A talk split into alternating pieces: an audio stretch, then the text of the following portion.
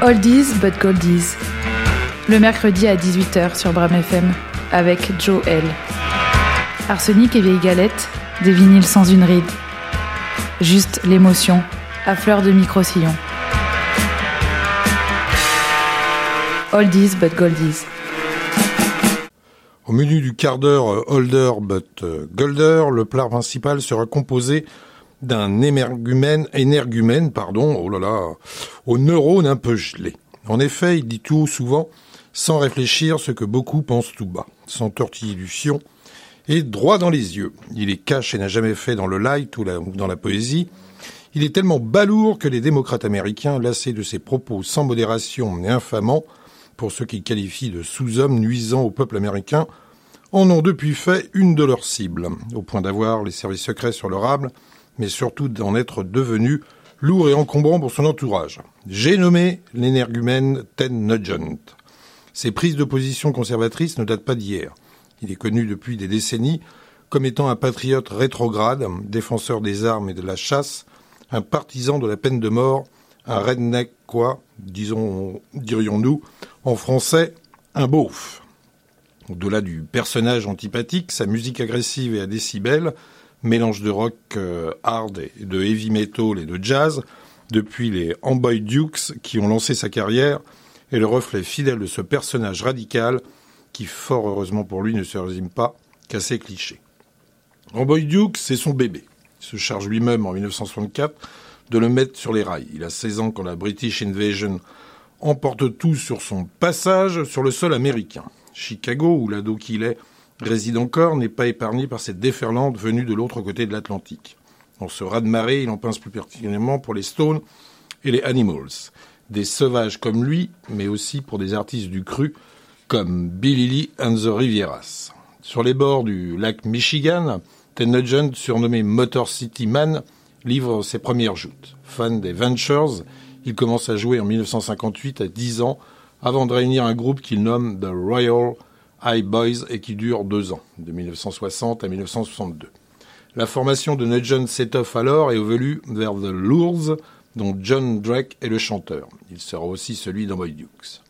En 1963, The Lures sort gagnant d'un concours régional qui lui donne le droit d'ouvrir pour les Supremes. Il se produit régulièrement au Cellar, club de danse pour ados, d'Arlington Heights, en périphérie de Chicago, où il partage la scène avec H.P. Lovecraft. Allez, première pause musicale avec Light My Way.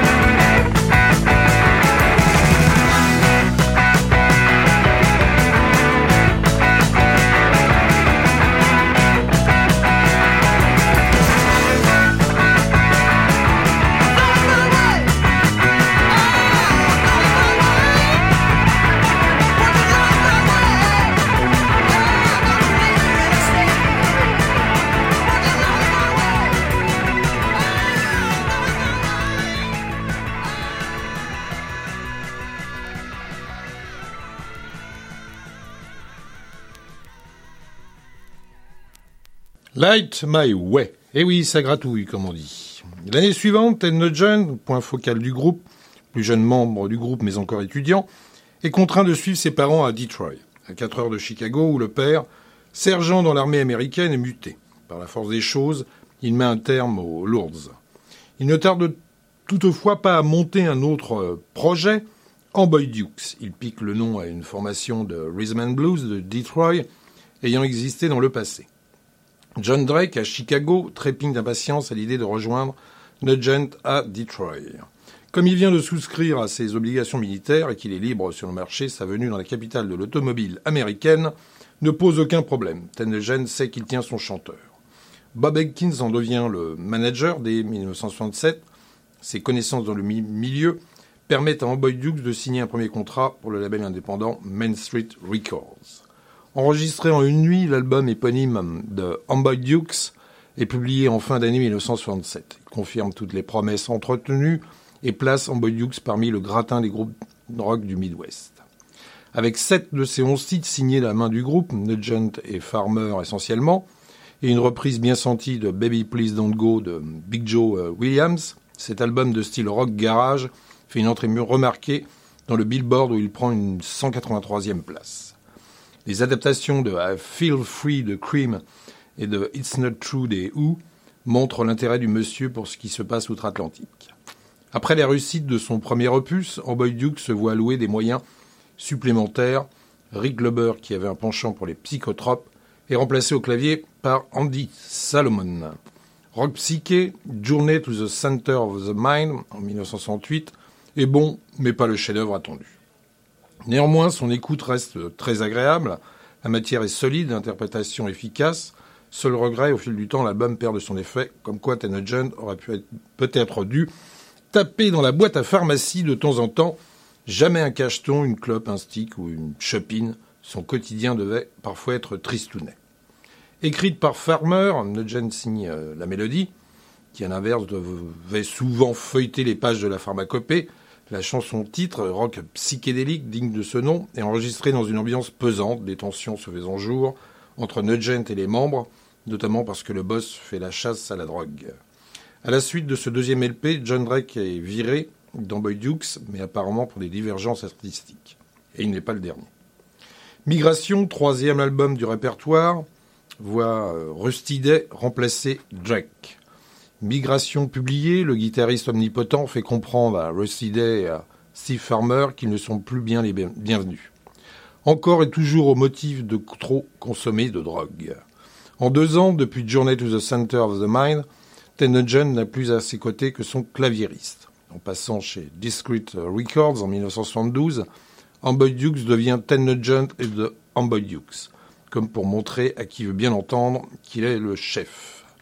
Premier des deux albums pour le label de Zappa, Call of the Wild, en février 1974, fait montre d'une belle énergie malgré une matière pas très accrocheuse. Il est surtout une vitrine pour son leader, dont le jeu de guitare se bonifie et devient plus subtil avec l'avancée dans le temps.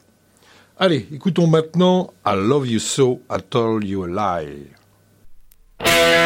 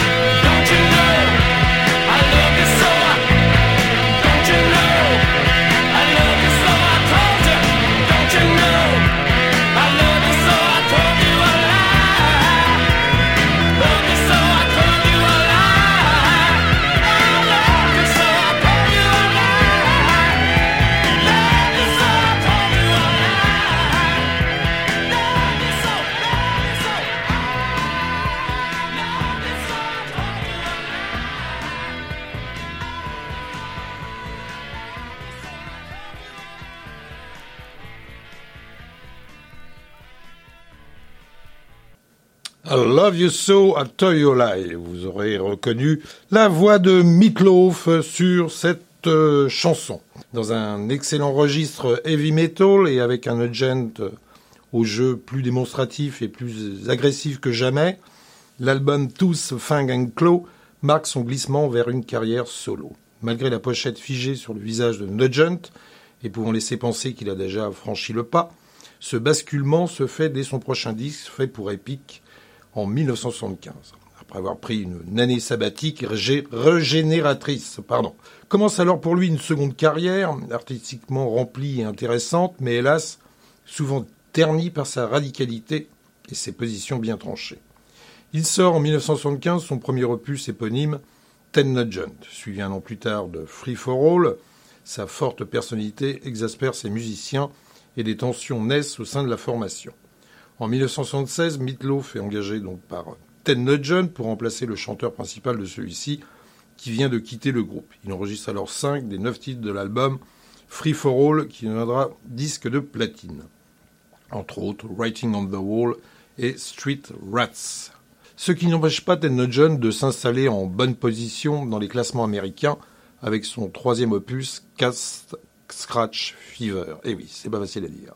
Au-delà de ses trois premiers albums, avec des titres références comme Dog Eat Dog, Cast Cash Fever, je vais arriver à le dire, et Free for All, qui vont asseoir son personnage de bête de scène surnommé Gonzo, Ted Nugent va sortir jusqu'à ce jour pas moins de 20 albums.